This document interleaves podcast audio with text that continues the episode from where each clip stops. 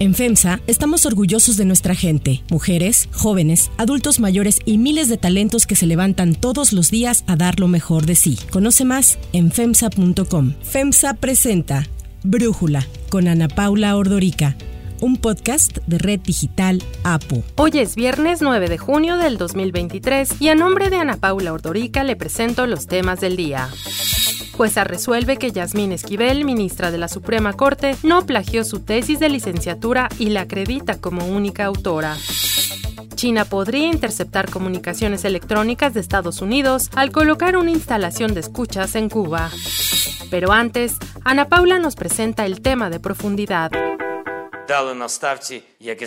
Como de costumbre, el comandante en jefe y los comandantes de las direcciones operativas informaron al Estado Mayor, no solo sobre el suministro de municiones, no solo sobre el entrenamiento de nuevas brigadas, no solo sobre nuestras tácticas, sino también el tiempo. Esto es lo más importante, el momento en que avanzaremos. Las decisiones se han tomado.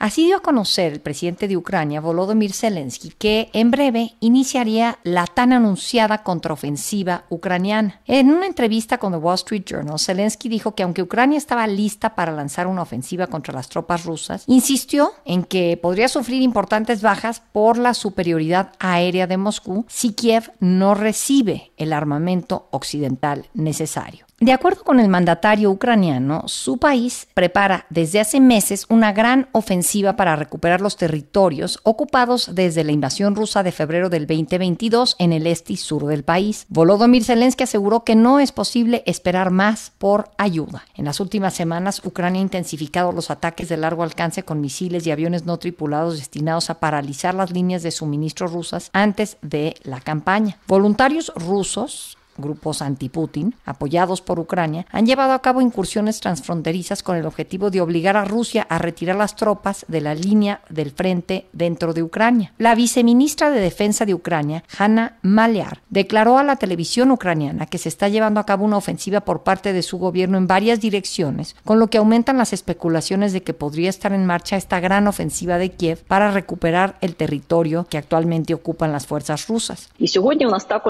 Tenemos éxito en los flancos alrededor de Bakhmut. Sobre otras direcciones de las que podremos hablar con más detalle más adelante, también hay un avance de nuestras tropas. El enemigo está tratando de evitar este avance. Estas declaraciones se produjeron después de que el Ministerio de la Defensa de Rusia afirmara que sus tropas habían resistido un ataque a gran escala de las fuerzas ucranianas en la región oriental de Donetsk. El ejército de Rusia afirmó en un comunicado haber matado 250 ucranianos y destruido vehículos blindados utilizados en el asalto, pero no aportó pruebas de sus dichos. En el más reciente hecho en esta escalada en la guerra entre Rusia y Ucrania, miles de personas han tenido que ser evacuadas en el sur del país después de que quedara destruida una presa de la planta hidroeléctrica de Kazhovka, ubicada sobre el río Dnieper. Ucrania acusó a Rusia de sabotear la presa, mientras que el gobierno de Moscú acusó a las tropas de Kiev. Esta central hidroeléctrica está en la ciudad de Nova Kazhovka, en la región ucraniana de Gerson.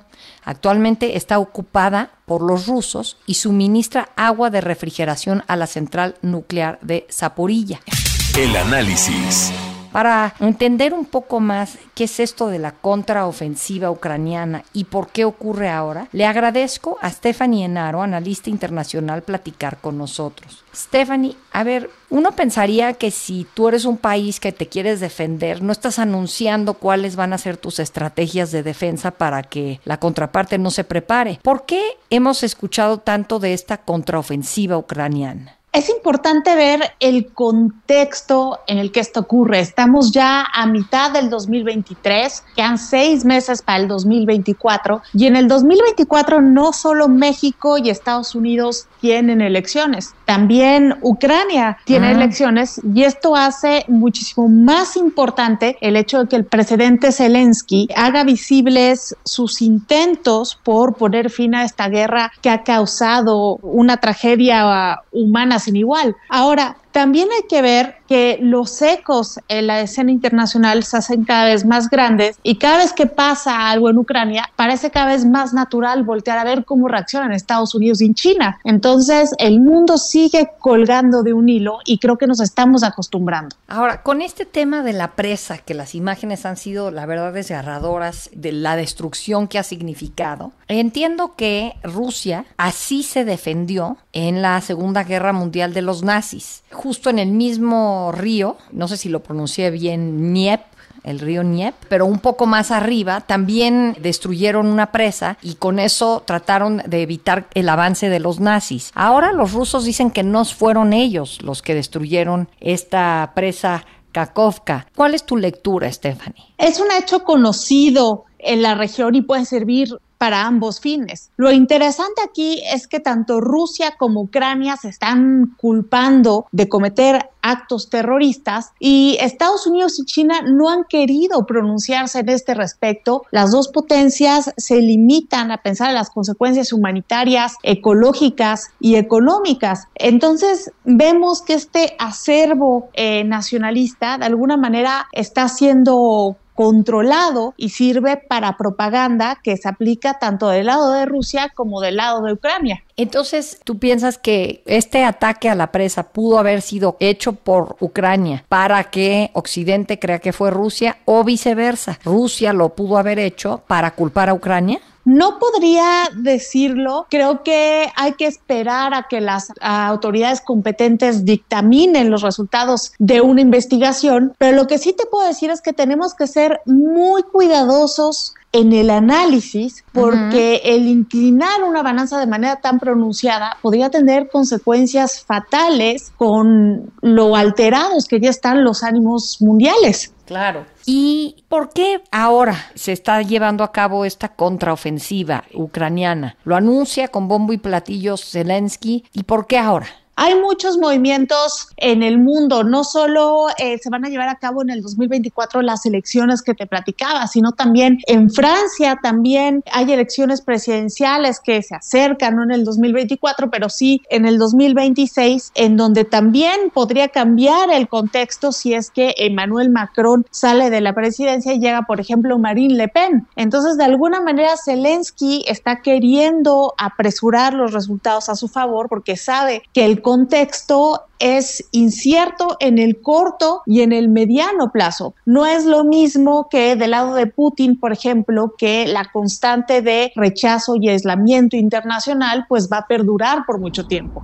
Y el hecho de estar ya en este momento de la contraofensiva puede significar el fin de la guerra, el acercarnos a algo que pueda ser el fin de la guerra. Me parece que desgraciadamente aún estamos lejos de presenciar el fin de la guerra. Estamos viendo de esfuerzos del lado ucraniano por recuperar territorio, esfuerzos del lado ruso porque esto no suceda. Y esto hace que de alguna manera las fuerzas de ambos países detengan cualquier progreso. Estamos viviendo nuevamente en un mundo que se concentra más en la guerra que en la paz, porque mientras escalan las tensiones, no vemos propuestas de paz en la mesa y eso es realmente preocupante. ¿Y cómo has sentido las reacciones en el mundo? Hablabas algo de que se voltea a ver a China o volteamos a ver a Estados Unidos, pero ¿cómo has visto las reacciones? Creo que los líderes del mundo están conscientes de lo delicado que es el contexto internacional por la guerra en Ucrania y están meditando muy bien sus acciones, no se están precipitando a decir alguna declaración que pueda ser un tanto ofensiva, más bien están intentando analizar muy bien la situación para no ocasionar problemas, porque si así está ya la economía mundial con una guerra que ya tiene un año, cuatro meses, con un conflicto mayor, los conflictos económicos y la hambruna podría ser peor y por lo tanto también el caos social. Stephanie Enaro, pues muy interesante estar escuchando este tema de la contraofensiva y ver pues cómo se está desenvolviendo. ¿Sientes que esto pone a Ucrania en la delantera, digamos, en, en, la guerra o sigue siendo Rusia el país que está moviendo los hilos ahí? ¿Cuál sería tu descripción? Yo creo que es difícil decir qué país lleva la delantera, porque con este daño que se le hizo a la presa, 17 mil ucranianos tuvieron que ser evacuados de sus lugares de residencia y del lado de Rusia, cerca de 7 mil. Entonces, creo que por el lado que le veas es una catástrofe humana y muchos ciudadanos de pie como tú y como yo están pagando los precios de asuntos políticos. Stephanie Naro, muchísimas gracias por tu análisis y por platicar con nosotros. A ti, Ana Paula. Hasta pronto.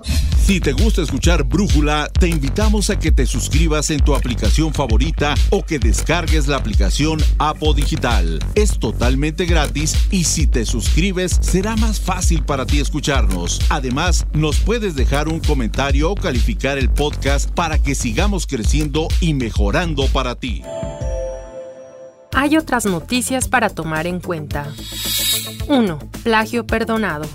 La jueza del noveno juzgado de la Ciudad de México falló a favor de la ministra de la Suprema Corte, Yasmín Esquivel, al afirmar que es la única autora de su tesis de licenciatura, lo que difiere a lo señalado por la UNAM a inicios de este año. Fue Alejandro Román, abogado de Esquivel Moza, quien en conferencia de prensa dio a conocer la sentencia de la juez que dijo es definitiva e inatacable. La autoridad jurídicamente competente para ello ha resuelto que la autora de la tesis cuestionada es Yasmín Esquivel Moza y por tanto que ella es la legítima titular de los derechos de autor de la citada obra intelectual, por lo que nadie, nadie más puede ostentarse como autor de la misma. Las acusaciones contra Yasmín Esquivel, cercana al gobierno federal, estallaron en diciembre del año pasado cuando la Corte se alistaba a renovar su presidencia. Yasmín Esquivel había manifestado su intención de relevar a Arturo Saldívar, lo que se vio opacado por el señalamiento de haber plagiado su tesis de licenciatura. En medio del escándalo, fue la ministra Norma Piña quien fue electa presidenta de la Corte. Además de su polémica por el plagio de su tesis de licenciatura, semanas después se reveló que la ministra también habría plagiado su tesis de doctorado. La defensa de la ministra indicó que el proceso para resolver la legitimidad de la tesis se realizó por la vía civil en materia de derechos de autor. Aportaron pruebas tales como dictámenes en materia de documentoscopía, grafoscopía, análisis de lingüística y hermenéutica, línea del tiempo, entre otros. Yasmín Esquivel utilizó sus redes sociales para fijar posturas sobre lo informado por su equipo legal. Reiteró que es la única autora de la tesis que le permitió obtener el título de licenciada en Derecho hace 36 años y dijo que daba por concluido el tema para continuar con su compromiso legal y moral con la impartición de la justicia en la Suprema Corte. Tengo una carrera impecable, tengo una carrera en la que no tengo nada de qué avergonzarme y continuaré, por supuesto, trabajando intensamente. La UNAM también reaccionó a lo informado por el equipo legal de la ministra, indicando que los alcances de la sentencia no le obligan ni compromete sus funciones académicas sustantivas, es decir, que no está impedida de continuar su investigación sobre el plagio que la propia institución confirmó a inicios de año. La máxima casa de estudios llamó a la ministra Esquivel Moza a que desista de los juicios que ha presentado, de amparo y civiles, pues dijo solo buscan obstaculizar y retardar la labor de la universidad.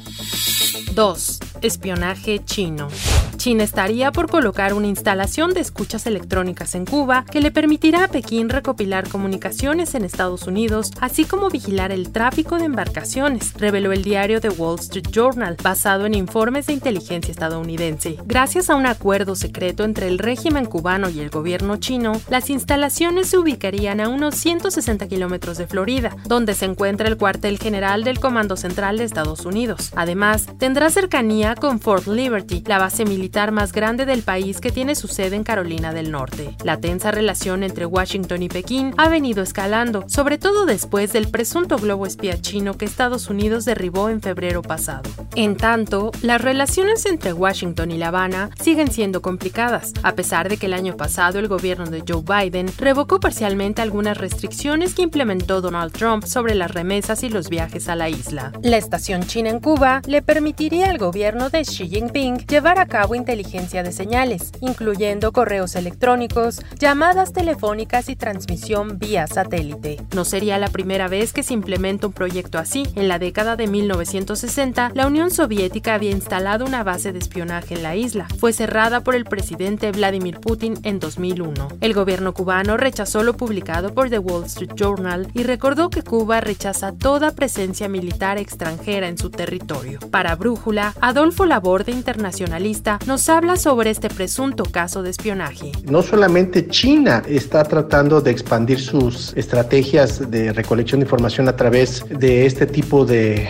instalaciones, Rusia ya lo ha hecho en México, pero en el caso de China y Cuba, recordemos que la caída pues del mundo comunista, China se ha convertido en un aliado de los cubanos y han tenido una gran cooperación militar. No es fortuito que haya un gran intercambio de chinos en Cuba y de cubanos en China que pues ha dado como resultado pues no solamente el intercambio de personal en operaciones tácticas operativas, sino que hoy abre las puertas para que tengan un instrumento mucho más complejo como lo que señala la editorial del Wall Street Journal. ¿Qué sigue? Bueno, sigue que hay una estrategia de disuasión por parte de Estados Unidos, pero bueno, esta estrategia de disuasión no se complementaría o no es completa con eh, otros esfuerzos diplomáticos de tener a China bajo las cuerdas. ¿Y qué estamos hablando? Pues lo, lo hacen los Estados Unidos con su alianza con Taiwán y su presencia ahí, su presencia en Corea del Sur y en Japón, que también pues tienen una serie de instrumentos de inteligencia y de recolección de información muy cercanos al continente asiático y por supuesto al territorio chino. Entonces, el tema de recolección de espionaje o recolección de información, que se conoce como espionaje o inteligencia estratégica, ya se hace en las embajadas. El tema aquí es que se va a hacer desde una perspectiva mucho más abierta y en un tono franco de enfrentamiento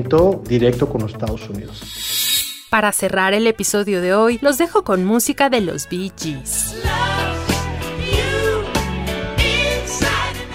El 9 de junio de 1979, los Bee Gees alcanzan el número uno en la lista de singles de Estados Unidos con Love You Inside Out, el noveno número uno del grupo en Estados Unidos y el número 13 registrado en el Reino Unido. Los Bee Gees son un grupo musical británico formado por los hermanos Barry, Robin y Maurice Gibb en 1958. Conocidos como los reyes de la música disco, fueron uno de los grupos más exitosos en la historia de la música, con más de 40 años de actividad ininterrumpida, durante los vendieron más de 220 millones de copias a nivel mundial entre álbumes y sencillos.